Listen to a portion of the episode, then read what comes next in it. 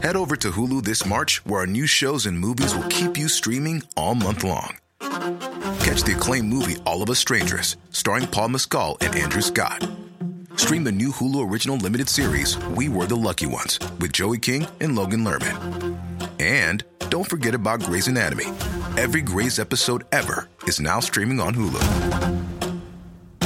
So, what are you waiting for? Go stream something new on Hulu.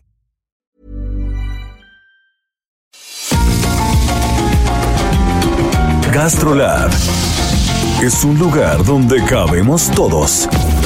Aquí encontramos historia, recetas, producto, materia prima, vinos y un sinfín de cosas que a todos interesa. Ya que con cocina y vino se aprende en el camino. Déjate llevar por el chef Israel Arechiga a un mundo delicioso que da como resultado GastroLab.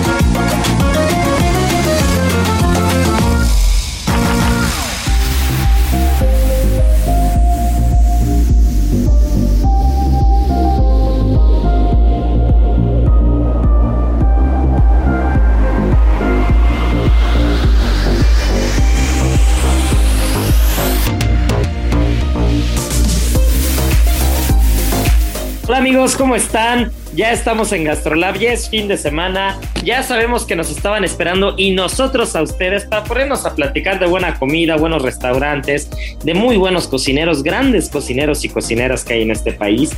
Y este programa no puede ser diferente porque tenemos a nuestra querida, adorada Miriam Lira, editora de Gastrolab, que nos va a estar platicando de una de las eminencias en la gastronomía, de una de las, de una de las eminencias en investigación, en libros, en cocina mexicana, Ricardo Muñoz Zurita, que es de verdad una institución en la cocina mexicana de nuestro país. Por otra parte, tenemos a nuestra chef de cabecera, Marianita Ruiz, que nos estará hablando de la chaya, de las papas fritas, de la papa en general. Y para rematar, a nuestro sommelier Sergio Ibarra, que estamos celebrando los 120 años de una de las grandes casas de vino de este continente, Luigi Bosca del Cono Sur. No saben qué delicia de programa, así que no se nos despeguen porque comenzamos. Las 8 de GastroLab. Es momento de dar un repaso por nuestras páginas.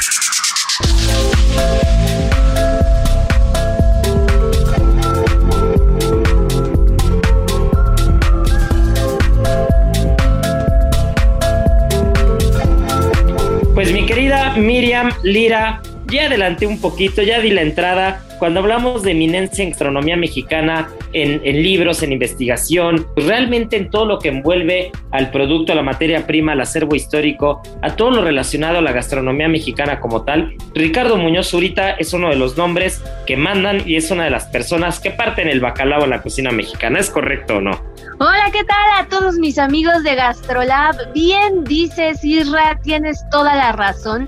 Ricardo Muñoz Zurita es toda una eminencia dentro de la gastronomía mexicana y yo me atrevería a decir que hasta mundial, porque gracias a él muchas de las recetas tradicionales y que tienen mayor arraigo en nuestro país son conocidas en lugares que ni nos sospechamos. Entonces, fíjate que nos fuimos a platicar con él en estas semanas y bueno, el famoso chef e historiador Ricardo Muñoz Zurita compartió con nosotros una primicia con todos los lectores de Gastrolab y para todos aquellos que no lograron conseguir su periódico, bueno, pues se las voy a contar. Y es que esa gran noticia gastronómica es que este cocinero, historiador, profesor, conferencista y promotor está por lanzar en septiembre una enciclopedia gastronómica mexicana digital. Un trabajo en el que nada más imagínense lleva trabajando 20 años. ¿Cómo la ves, Israel? No, pues 20 años parece poco, ¿no? Pero, pero imagínate, imagínate la cantidad de información, imagínate la cantidad de recetas, de historias alrededor de la mesa del producto, de los grandes cocineros, cocineras, de, las grandes ciudades de este país. Y, y, y, me imagino la cantidad de información. Me recuerda un poco a lo que en su momento intentó o está intentando hacer el Bully cuando cierra y quieren hacer la Wikipedia, como emulando este Wikipedia gastronómico. Pues imagínate este, 20 años nada más de trabajo, que este, se oyen facilísimos, pero debe ser una cantidad de información, de trabajo, pero sobre todo la responsabilidad de poder eh, conjuntar en una sola plataforma, pues toda, toda la información posible alrededor de la, de la gastronomía mexicana, que, que se escucha sencillo, pero realmente es un mundo completo, ¿no? Ahí te va, chef. Este proyecto va a constar de 50 volúmenes y cada tomo va a ser lanzado poco a poco, mensualmente, y va a tener un promedio de 300 recetas, que todo esto, como te digo, es resultado de la ardua investigación culinaria que él ha venido haciendo a lo largo de su vida y se va centrando en diversas regiones gastronómicas de la República Mexicana. Sí por estado, pero más por región, porque como tú bien sabes, pues las regiones son más bien las que van delimitando pues las formas de cocinar en nuestro país.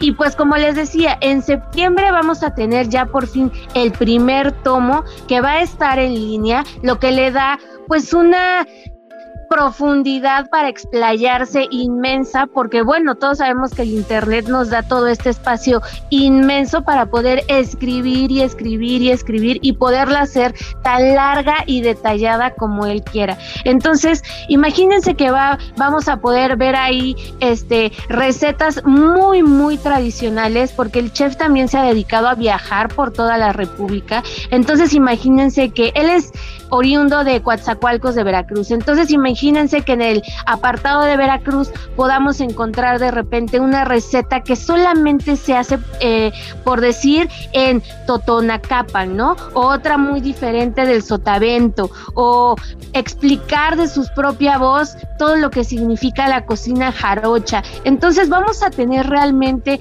eh, en muy poco tiempo ya todo un baluarte, un, tesoro, una joya en, en, en nuestras manos, ahora sí que a un solo clic y que definitivamente va a marcar un antes y un después de todo lo que tenemos, digamos, este contemplado dentro de la gastronomía mexicana, ¿no? Y sobre todo en un espacio en el que pues va a ser gratis, en el que todos vamos a poder investigar y entrar, no va a ser necesario acudir a una biblioteca para poder verlo y pues además va a tener una identidad increíble y muy bonita porque el encargado de toda la fotografía es el gran Nacho Urquiza, que también ya lo hemos tenido aquí en Gastrolab y que, como ustedes saben, amigos, pues él es uno de los grandes fotógrafos gastronómicos que ha dado este país, también gran investigador. Entonces vamos a poder ver a detalle cada plato. Ahora sí que darle suma a cada una de las recetas y poder indagar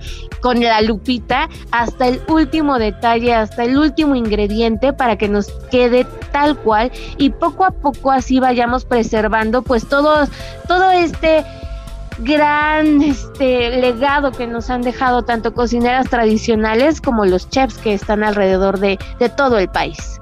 No, pues se juntaron dos titanes, se juntaron dos titanes, este, cada quien en su área, ¿no? Nuestro querido Nacho Urquiza, gran amigo, que ya lo he tenido aquí en Cero también al, eh, he tenido la oportunidad de que venga a comer y hacerle algún menucito por ahí, que, que, pues realmente cuando hablamos de fotografía gastronómica es una institución, ya lo hemos hablado anteriormente, y pues Ricardo Muñoz Zurita, que su, que su nombre por sí solo pesa, ¿no? Y pesa bastante.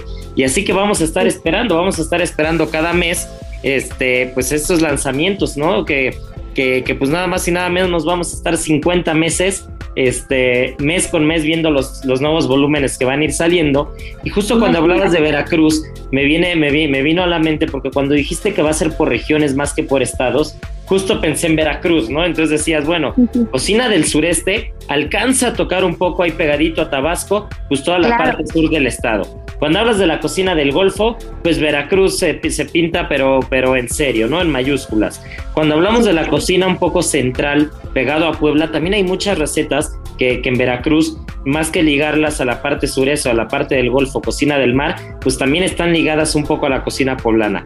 Y al norte, pues nada más y nada menos que pegado a Tamaulipas, ¿no? Entonces, pues, pues estados como Veracruz son parte de, de, diferentes, de diferentes regiones de este país. Entonces, qué interesante es poder separar y poder entender lo que va pegado a la parte sur, lo que va pegado a la parte norte. Qué, qué interesante va a ser poder seccionar la cocina del noreste, la cocina del sureste, la cocina del bajío, la cocina central. Realmente, realmente, este, creo que creo que este trabajo que está haciendo Ricardo Muñoz hay que aplaudirlo este, hay, que, hay que fomentarlo para que las nuevas generaciones lo usen, para que realmente eh, este legado que se esté dejando, pues vaya pasando de generación en generación, tal como lo dijiste, a un clic de distancia. También, Isra, es importante resaltar que en esta gran enciclopedia digital vamos a poder ver eh, pues apartados dedicados a personalidades que han construido la cocina mexicana y que han aportado muchísimo. Gente como Armando Farga, Salvador Novo, Guadalupe Pérez San Vicente, José Luis Curiel, Alicia Gironella y Patricia Quintana, quien falleció hace algunos años. Entonces van a estar también ellos presentes en esta gastronomía, en esta gran enciclopedia, que bueno, eh, son personalidades que entre comillas han estado en el olvido, pero pues que ahora con esta gran enciclopedia pues van a volver a tener un papel fundamental dentro de nuestra gran gastronomía y de la historia también. No, pues qué interesante. Pues vamos a tener todo. Habrá que, este, que, echarse un clavado a partir de septiembre. Ya iremos platicando. Este, es más, tenemos que invitar a nuestro querido eh, Ricardo Muñoz para que venga a cocinar a Gastrolab, para que nos hable en el radio un poco de este proyecto. Ojalá que, que lo podamos tener por aquí. Y este, y pues bueno, pues ya que estamos encarrerados, mi querida Miri, con el tema de la cocina mexicana y el producto y todo, ¿por qué no le cedemos un ratito la palabra a, Marianita, que trae uno de los productos que, este, que a veces, como siempre lo decimos, son productos que a veces no volteamos a ver tanto, pero que qué importantes son y que qué características tan buenas tienen, como en este caso la chaya. Y ahora, el sabor oculto.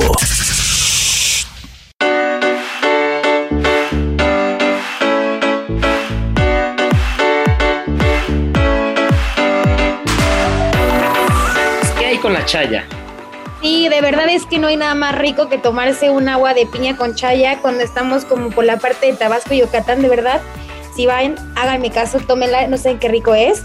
Y pues sí, eh, la chaya es una hoja, una planta eh, justo de esos estados, de Tabasco y Yucatán, pero que también se da muy bien por, todo, por toda esta parte fronteriza, ¿no? Como Belice, Guatemala, Honduras, y que hoy día también la encontramos en Nigeria o en África, ¿no? Así de así de internacionales andamos con la chaya.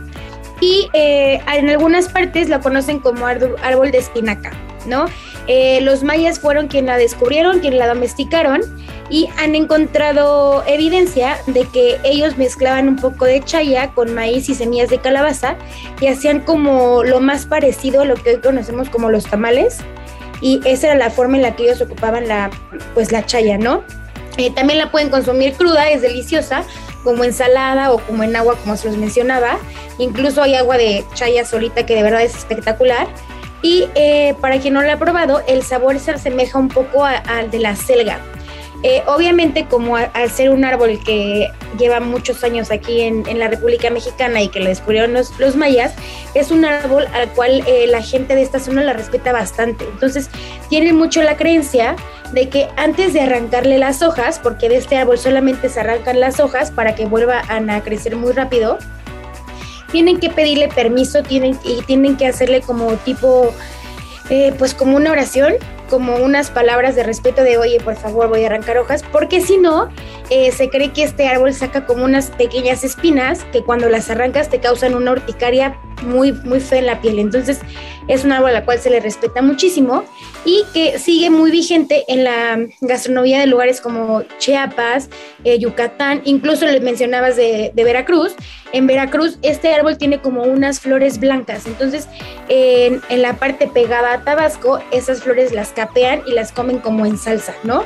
En Chiapas, por ejemplo, hacen espinazo de cerdo y le ponen las hojas. Eh, hoy también lo condimentan con un poco de achiote y este guiso se llama tapachula. No es cierto. Y este guiso, perdón, es muy común, por ejemplo, en la parte de, tapachula. En Tabasco mezclan solamente eh, la carne como con chaya, como si fuera espinacas, o lo revuelven con, eh, con huevo, o los huevos cocidos también em, lo hacen mucho así. Y estos, este tipo de platillos eh, lo ocupan sobre todo en desayuno y en la parte de los días de vigilia. Eh, como todas las hierbas, pues también eh, lo ocupan muchísimo, por ejemplo, como diurético, contra la obesidad, dicen que ayuda para las personas con diabetes, con reumatismo, con hemorroides, incluso con las personas con colesterol alto y con la presión en la sangre alta también, y dicen que estimula bastante bien la parte de la lactancia. Eh, de esta planta también ocupan todo y los tallos tienen como un tipo látex, como esa, esa como resina que siempre sacan como las, las hojitas, bueno, más bien como el tallo, y dicen que es muy bueno para quitar verrugas. Y las hojas eh, como machacadas como tal, eh, la ocupan en la parte de la belleza como para madurar los abscesos o los granitos, es como, como mascarilla, la ocupan bastante bien y obviamente es una planta, una, una hoja con bastantes eh, minerales como potasio, vitamina C. Y un dato curioso es que eh, cuando empezaba como el auge de ella, en 1979, la NASA y la FAO lo consideraron como uno de los mejores alimentos de origen vegetal, porque incluso eh, tiene propiedades superiores a la espinaca, al amaranto, a la selga o a las lechugas. No, bueno, pues tenemos ahí un todo un, un estuche de monerías en la chaya que pues hay que aprovechar, a veces en las ciudades no volteamos a ver tanto esas hierbas, pero ya lo dices, ¿no? En la parte sureste, sobre todo estados como Chiapas, me recuerda que tanto la chaya, el chipilín, hay ciertos alimentos de origen vegetal que están muy presentes y que no hay que perder. ¿Sabías que... Además de ser deliciosos, los palmitos son un bocadillo sumamente saludable gracias a que a pesar de que contienen muchas proteínas, minerales, vitaminas y fibra, son bajos en calorías y grasas. Utilízalos como sustituto para preparar un aguachile de palmitos y disfruta de una receta fresca antes de que acabe el verano. Aprende a preparar este platillo en las redes sociales de GastroLab en Adicción Saludable. La vuelta al mundo en un bocado.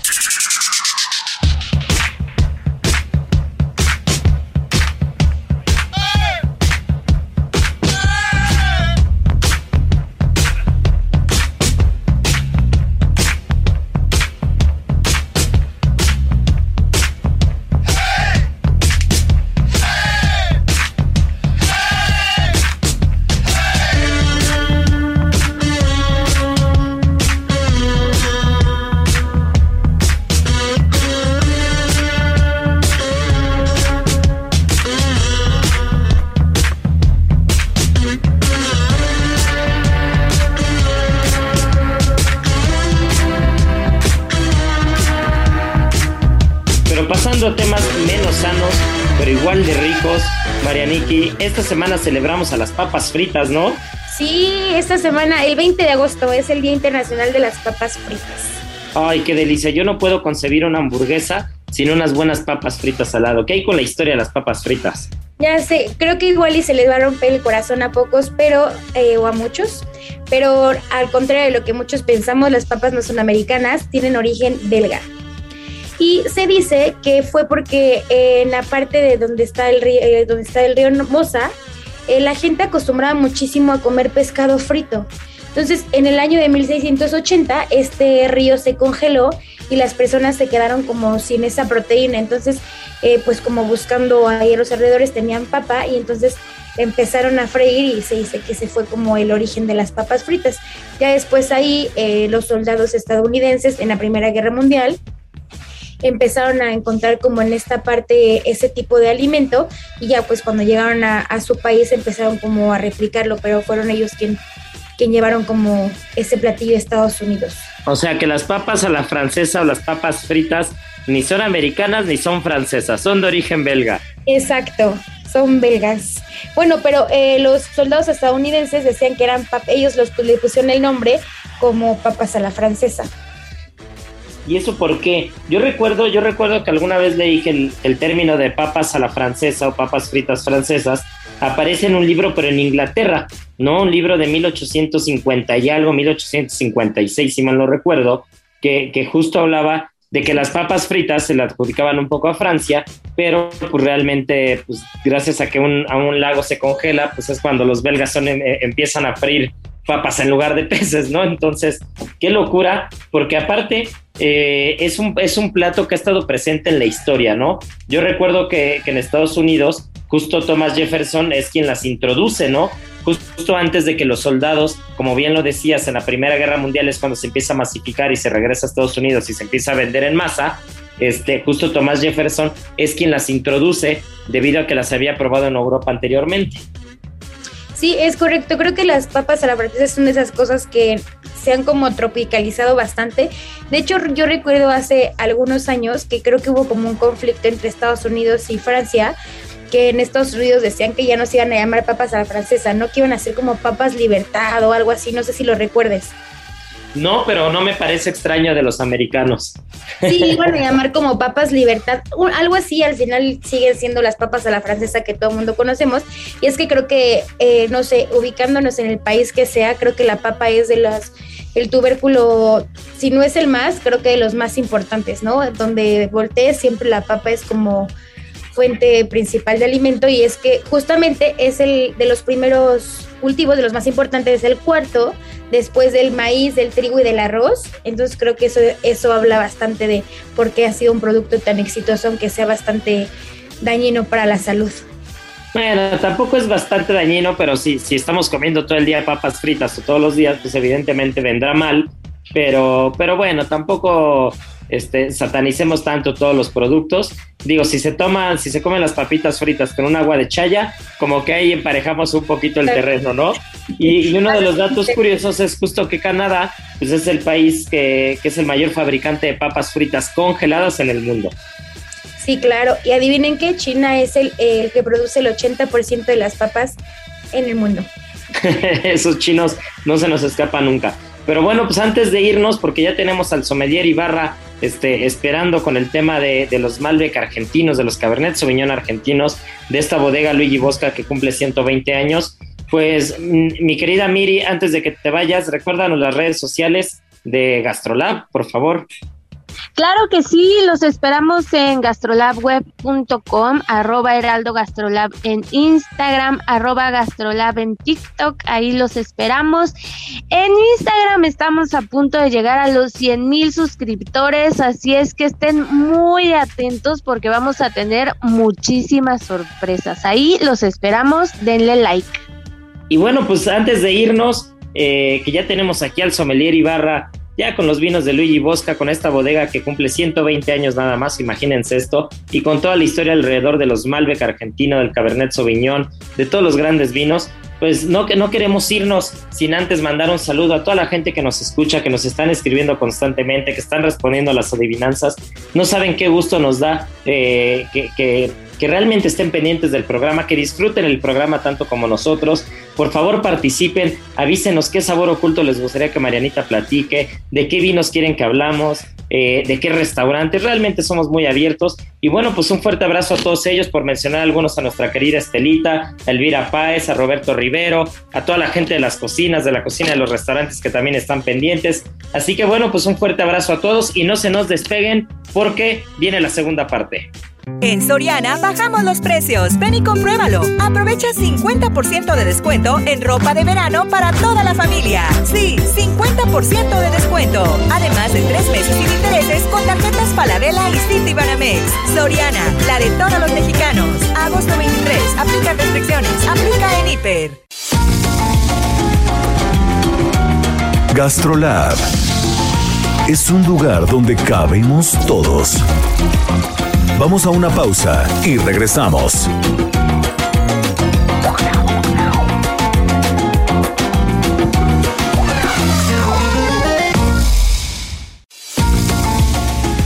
Gastrolab, estamos de regreso.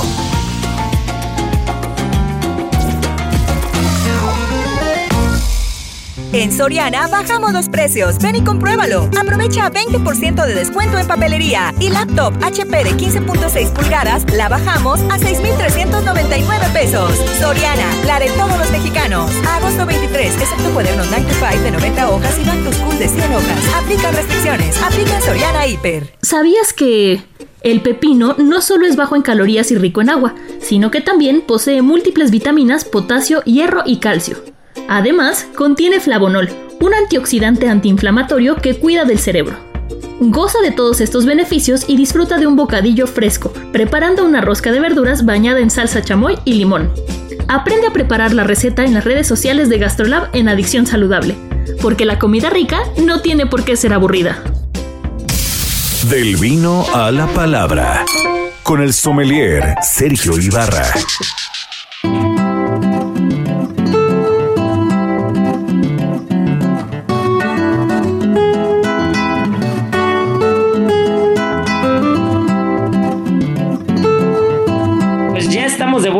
Amigos, tal como se los prometí desde el principio, ya tenemos aquí a nuestro sommelier Sergio Ibarra, que hoy nos va a platicar de una bodega con muchísima historia, una bodega del Cono Sur, que, que a México tú nos, tú, nos, tú nos dirás, mi querido Checo, cuánto tiempo llevan aquí o desde hace cuántos años ya están los vinos acá, pero es una bodega que yo recuerdo que desde que empecé en la gastronomía, empecé en el mundo del vino, ya estaba muy posicionada y es nada más y nada menos que Luigi Bosca, que celebran 120 añitos, ¿no, mi querido Sergio? Así es, chef. ¿Qué tal? ¿Cómo están? Buenas tardes. Pues efectivamente, fíjate que tuvimos la oportunidad de, ser invitados a, esta premisa con todo este tema de la pandemia. La verdad es que eh, Luigi Bosca siempre se, ha atrevido a hacer pues grandes eh, presentaciones de, su línea y de festejos, pero pues ahora solamente fuimos ocho sommeliers los elegidos para estar en esta reunión ahí en, en un lugar bastante importante que justo apenas abrió puertas, que es el, el Club de Industriales, con, con uno de mis mentores, con el señor Manuel Orgaz, que ha estado a cargo de, del club por más ya de 39 años, con don Rafa, que es el, el pues el importador, ¿no? Directo de, de Luigi Bosca, el representante en México.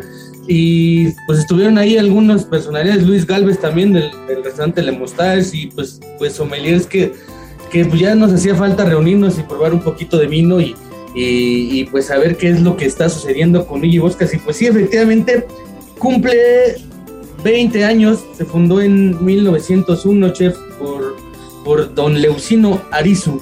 Y déjame contarte que, acaba de lanzar una línea que se llama Sangre, que esta línea eh, pues nos contaba don Rafa que, que, es, es primicia, ¿eh, chef?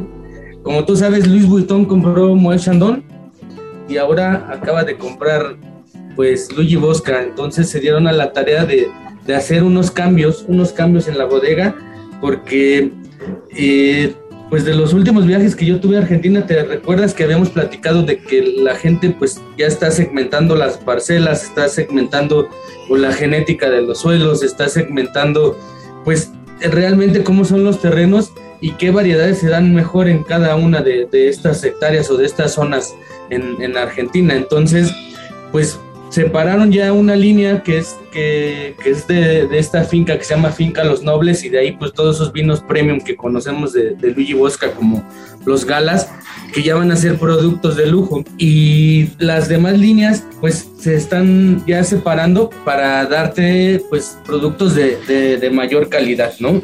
Y probamos, probamos cerca de, yo creo que cinco o seis vinos ahí maridados con la chef del club y bueno, estaba platicando pues todo lo que, lo que tiene Luigi Bosca, ¿no? Y a ti que te encanta pues el tema de, del País Vasco, imagínate que, que esta familia Arusu, Arizu, perdón, pues, pues viene ya dedicándose al tema del vino por más de cuatro generaciones y ellos vienen de un pueblo que a lo mejor tú lo conoces, Chef, que se llama Unsue, que ellos son originarios del País Vasco. ¿Cómo ves, Chef? Ay, pues mira, qué buena, qué buena historia. No, no sabía yo esa parte de, del origen de ellos pero de que hacen unos grandes vinos, eso me queda clarísimo, porque aparte el portafolio que manejan es súper versátil. Yo recuerdo haber visto incluso desde Gewürztraminer, Cabernet Sauvignon, Syrah, Merlots, este, he, visto, he visto cosas muy raras de ellos y sobre todo que cuando ves la línea de los vinos, como que están divididas, ¿no? Están los de terroir, están los insignia, están los vinos para celebrar, están los espumosos que hacen. Realmente creo, creo que se diversificaron de, de muy buena manera y justo como, como lo dijiste al principio, ¿no? El tema de las parcelas, que, que en Argentina pues, en los últimos años ha avanzado muchísimo, me recuerda un poco como a lo que, lo que empezó a hacer España con los pagos, ¿no? Estos microclimas, estos suelos que tienen características muy particulares y que, y que han eh, desmitificado el hecho de que en, en, Argentina solo se dan los Malbec, ¿no? O solo los buenos vinos son Malbec, sino que empiezas a ver una serie de cosas que, este, que vas desde un Sauvignon Blanc, como te platicaba, hasta un Chardonnay, vas pasando por un Pinot Noir, vas pasando por, por los Cabernet, que, realmente se dan de, manera espectacular en Argentina, y hace que tengas eh, vinos de gran calidad, ¿no? Sí, además déjame decirte que, que pues ellos tienen la, yo creo que es la única, la única denominación de origen controlada que existe en Latinoamérica, que es, es Luján del Cuyo, que esta fue fundada en el 89, 1989, y pues que avala todos estos productos de, de calidad que ellos si pues llegan a elaborar o, o llegan a, tener en, sus fincas. Déjame decirte que son ocho fincas, ocho fincas en, todos los terrenos que tiene Luigi Bosca. Por, por decirte, Finca Los Nobles, imagínate que está a 1050 metros sobre el nivel del mar y pues son 50 hectáreas. Aquí son efectivamente solamente los vinos premium, ¿no? Estas cepas tienen más de 90 años y pues al final aquí encontramos esa diversidad de, cepas al estilo bordales, ¿no? Esa Merlot, esa Cabernet, esa Cabernet Franc, hay un poquito aquí de Riesling también, ¿no? De la Pinot Noir que también llegan a ser vinos elegantes. Luego sigue el Finca La Linda, que está un poquito más abajo, 960 metros sobre el nivel del mar, y aquí tenemos 32 hectáreas. Aquí se cultiva un poquito la Tanat, ¿no? Que, por ejemplo, pues son vecinos ahí de, Uruguay y de repente pues llegan a competir entre, entre dónde se da mejor. Finca El Paraíso, que son 780 metros sobre el nivel del mar, y aquí es como de las más grandes, 295 hectáreas, y aquí es donde encontramos la mayor diversidad de, variedades de uva, una de las que tú mencionabas, la Gegustraminer, y ellos han tratado de, lograr eh, pues explotar pues toda esa genética de la variedad de la uva, ¿no? Y, yo creo que cuando yo probé ese vino blanco, la verdad es que yo creo que a ciegas sería un poquito complejo saber de dónde es. ¿eh? Yo creo que cuenta con, esa calidad aromática, esa acidez bien, bien vivaz que es la columna vertebral de ese vino blanco en especial. Y recuerdo haberlo probado ahí con productos de mar, que es increíble, ¿no? Eh, y pues cuentan con ocho fincas. Yo creo que nos podríamos saber, eh, nos pasaríamos, yo creo, todo el programa diciendo todas las hectáreas y las edades, pero te las menciono rápidamente, Chef, que es finca Don Leonicio, finca La España, finca Los Miradores, que esta es la más alta, aquí son 1150 metros sobre el nivel del mar, y finca Miralejos, ¿no? Eh, yo creo que los viñedos, y cuando tú estás en Luján del Cuyo y lo, y lo comprendes, pues por la parte de atrás tienes, tienes esa cordillera de los Andes que además le da una vista espectacular al viñedo y pues influye mucho, ¿no? Ahí teníamos, alguna vez ya platicamos esos vientos de, de la sonda que provienen de, de la cordillera de los Andes en ascendente y luego en descendente que son aires calientes que provocan un deshielo en la cordillera y ellos lo aprovechan para, para resguardar esa agua en, riachuelos y controlan el riego por goteo que le da un poquito de mineralidad y pues esa... esa característica, ¿no? Esa característica muy particular que, que agarran también debido al terroir. Y, y, como dices, ¿no? Es agua de deshielo que tiene una mineralidad y tiene, tiene características muy particulares. Otra de las cosas que justo quería platicar para quien nos está escuchando es que si se dan una vuelta, este, digamos, si, si agarran el tour o la visita a la bodega eh, en Mendoza, eh, hay, hay, una obra de arte que es, que es realmente asombrosa, que se llama el Via Crucis del Vino.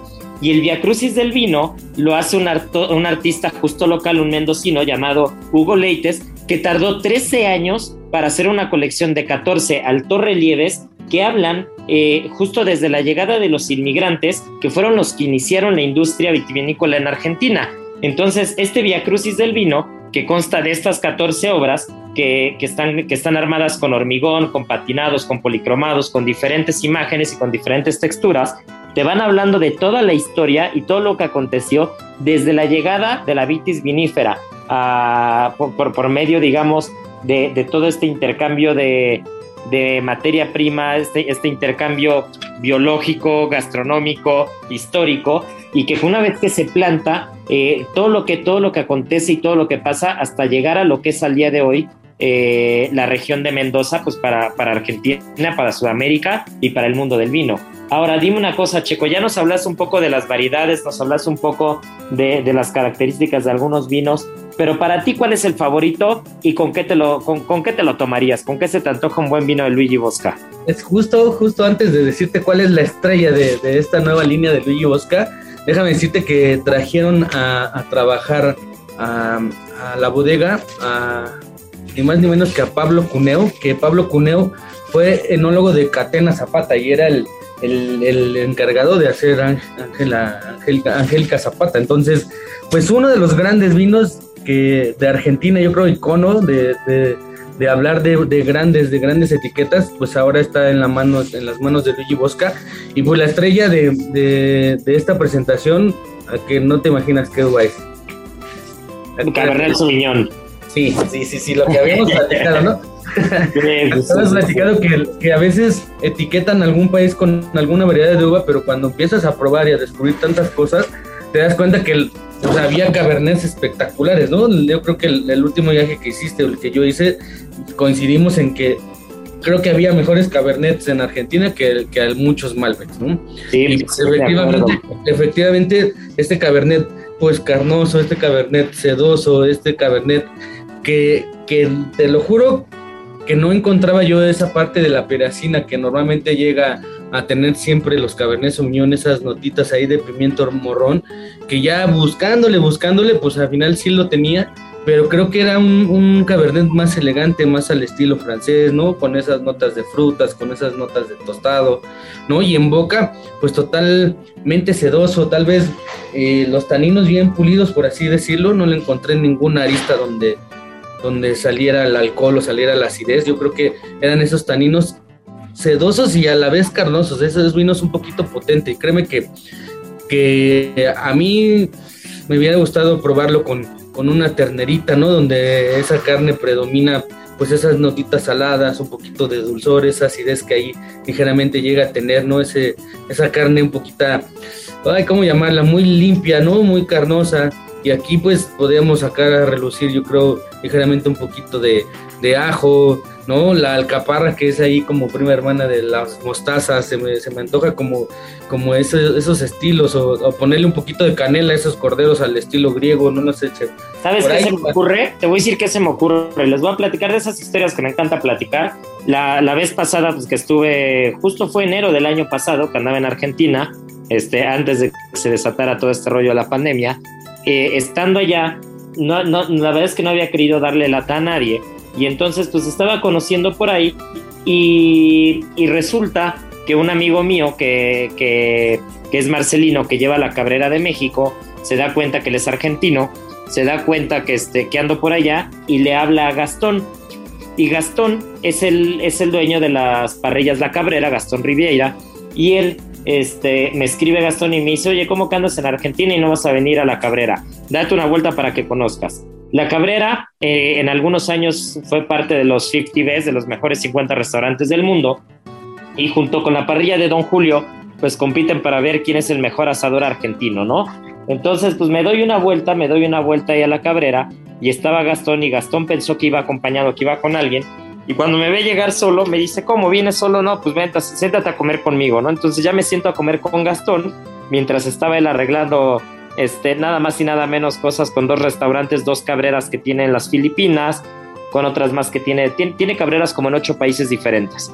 Entonces, platicando con él, me, me, empieza a platicar de pues, los retos que fue en Filipinas, cómo acabó abriendo dos parrillas y, y, cómo acabó en ocho países. Y mientras estábamos platicando, me doy cuenta que se volvió loco y pidió prácticamente un plato de cada cosa de la carta.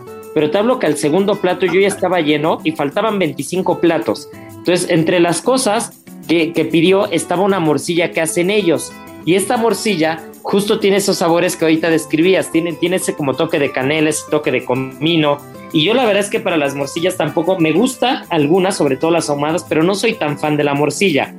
Bueno, esta, después de haber probado 20 platos y de toda la comida que había pedido Gastón y que se volvió loco, la morcilla completa que pesaba 300, 350 gramos, me la embutí completa. ¿no? Y, me acuerdo que lo, que, lo probamos con un Cabernet Sauvignon mendocino y era, el, maridaje era perfecto. Entonces yo creo que habrá que, darnos una vuelta a la Cabrera, ya sea aquí en México o a la de Buenos Aires, y, este, y probar ese vino con, esa morcilla, ¿no, mi checo? ¿Te animas? Seguro, seguro. Y fíjate que, que ya entre amigos y demás, yo estuve en el restaurante, bueno, la casa de Gardel, y aparte que nos daban ese show, yo probé algunos vinos de Luigi Bosca y con la cena que nos dieron ahí. Y ya hablando también con música, yo creo que qué comida y qué vino y demás. A mí me recuerda mucho, eh, pues ese tanguito de Carlos Gardel, el de, el de Amigos, ¿no? El de, no, adiós muchachos, compañeros de mi vida. Yo creo que esa de Barra Querida estaría increíble, ¿no? A lo mejor si la pone. Pues, ¿qué te parece? ¿Qué te parece si le dejamos la música a los que saben, mi querido Sergio, porque este, creo, que, creo que para vinos eres muy bueno, pero para cantar no estoy seguro. no, yo sé que, yo sé que le, que le das muy bien. Pero este, pues, ¿qué te parece si ponemos que, que, Beto, nuestro productor, nos consiente un poquito con ese buen tango y, y volvemos para cerrar el tema? ¿Te parece? Pues venga.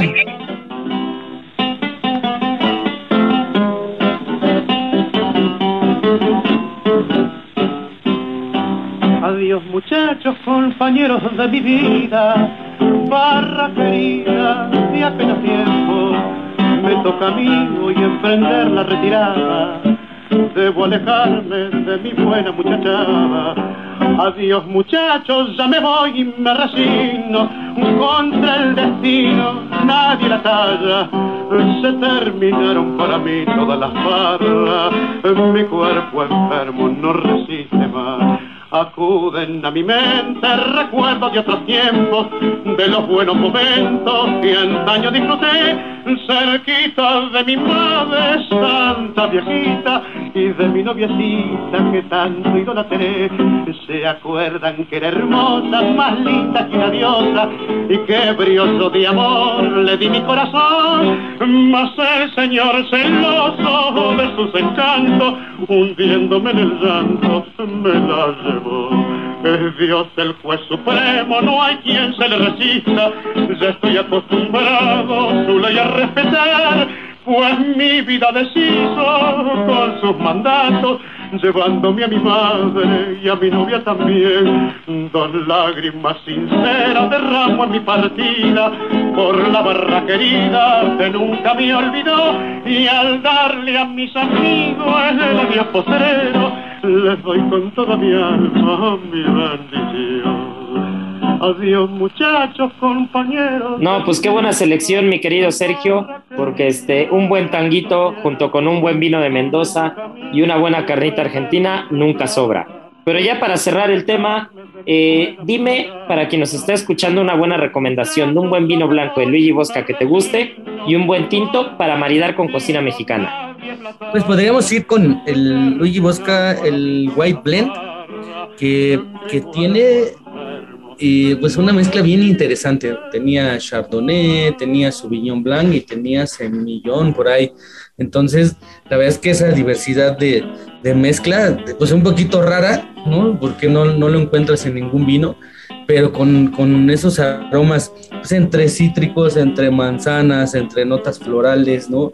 Y con una vivacidad increíble que, que me hace pensar con cocina mexicana, inmediatamente me voy a productos del mar. Yo creo que te limpia perfectamente a, la hora que lo pudieras maridar con algún aguachile, chef, ¿no? Puede ser con, tal vez con algún atún, se, me ocurre, yo creo que tiene la potencia para poder eh, tenerlo ahí con, no lo sé, ese atún tal vez clásico con, con los, el ajonjolí blanco y negro, podría ser selladito.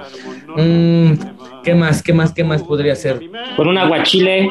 Un aguachile, sí, ya lo habíamos mencionado, o unos camaroncitos así a la diabla al estilo así jarochón, yo creo que también. Ay, qué rico. eso, eso me late. y... de los tintos, de los tintos, la verdad es que yo me quedo con el cabernet cuando tengan oportunidad de, de, conseguirlo, de probarlo, no lo duden. Es un cabernet que, que ya lo dijimos, va muy bien con, con animales de casa, ¿no? En este caso de cordero, eh, un poquito de solomillo. Yo creo que incluso en cocina mexicana podríamos darle con, con el mole. El mole no, no lo dudaría, pero tal vez. Justo para allá iba, para el mole. Una proteína con cerdo, yo creo que, o esos adobos, podrían, podría soportarlo perfectamente, ¿no, chef? Un manchamanteles con cuál, chicos? Ay, no lo sé, no lo sé. A ver, uno. El que dijiste, ¿no? Igual el white blend, ¿no quedaba? Con las notas frutales del mole. Puede ser, ¿eh? Recordemos que el manchamanteles pues tiene piña, tiene pera, que, es un mole bastante frutal. Entonces, este, en una de esas, ¿sabes qué a mí me llamó la atención? El Sauvignon Blanc, que no he probado y que cuando vi el catálogo que tenía Luigi Bosca dije, ay, ese se me antoja probar. Yo creo que ese Sauvignon Blanc, que es como muy frutal, muy tropical en nariz normalmente, en una de esas puede ir, ¿no, Checo?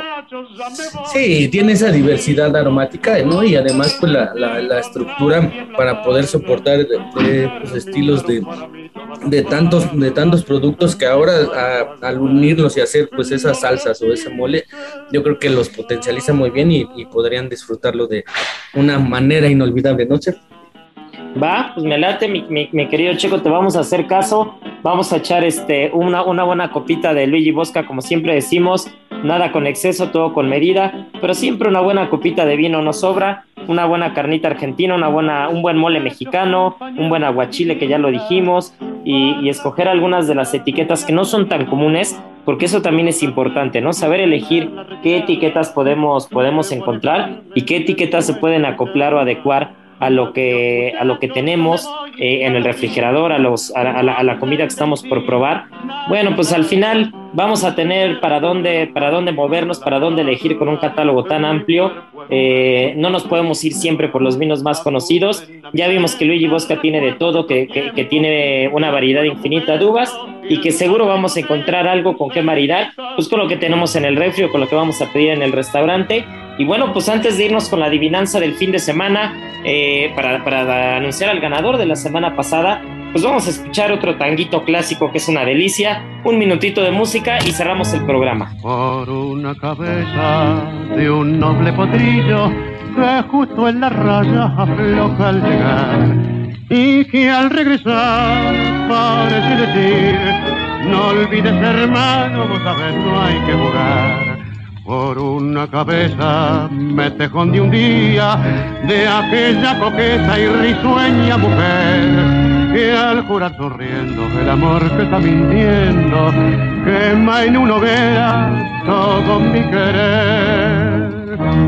Por una cabeza todas las locuras, tu boca que besa la tristeza, calma la amargura. Por una cabeza, y ella me olvida, ¿qué importa perderme mil veces la vida? ¿Para qué vivir? Cuánto desengaño por una cabeza. En Soriana bajamos los precios. Ven y compruébalo. En todos los higiénicos Elite de 4 rollos, Suavitel de 1.3 litros y Pinol de 1 litro, compra uno y lleve el segundo al 50% de descuento. Soriana, la de todos los mexicanos. Agosto 23, aplica sobre el mismo artículo. Aplican restricciones. Aplica en Hiper y Super.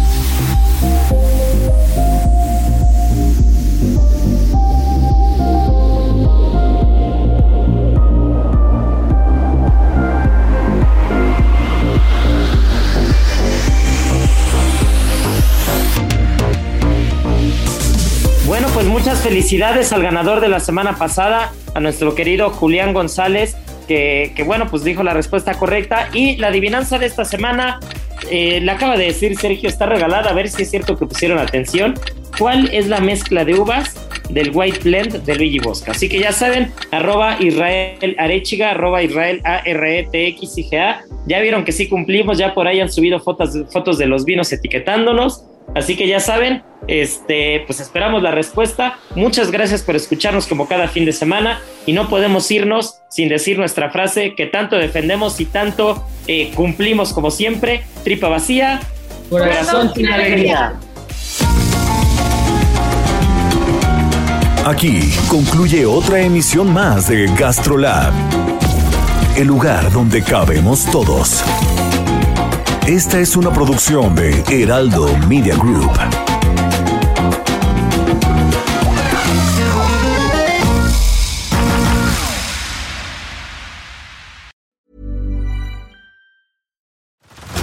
Head over to Hulu this March, where our new shows and movies will keep you streaming all month long.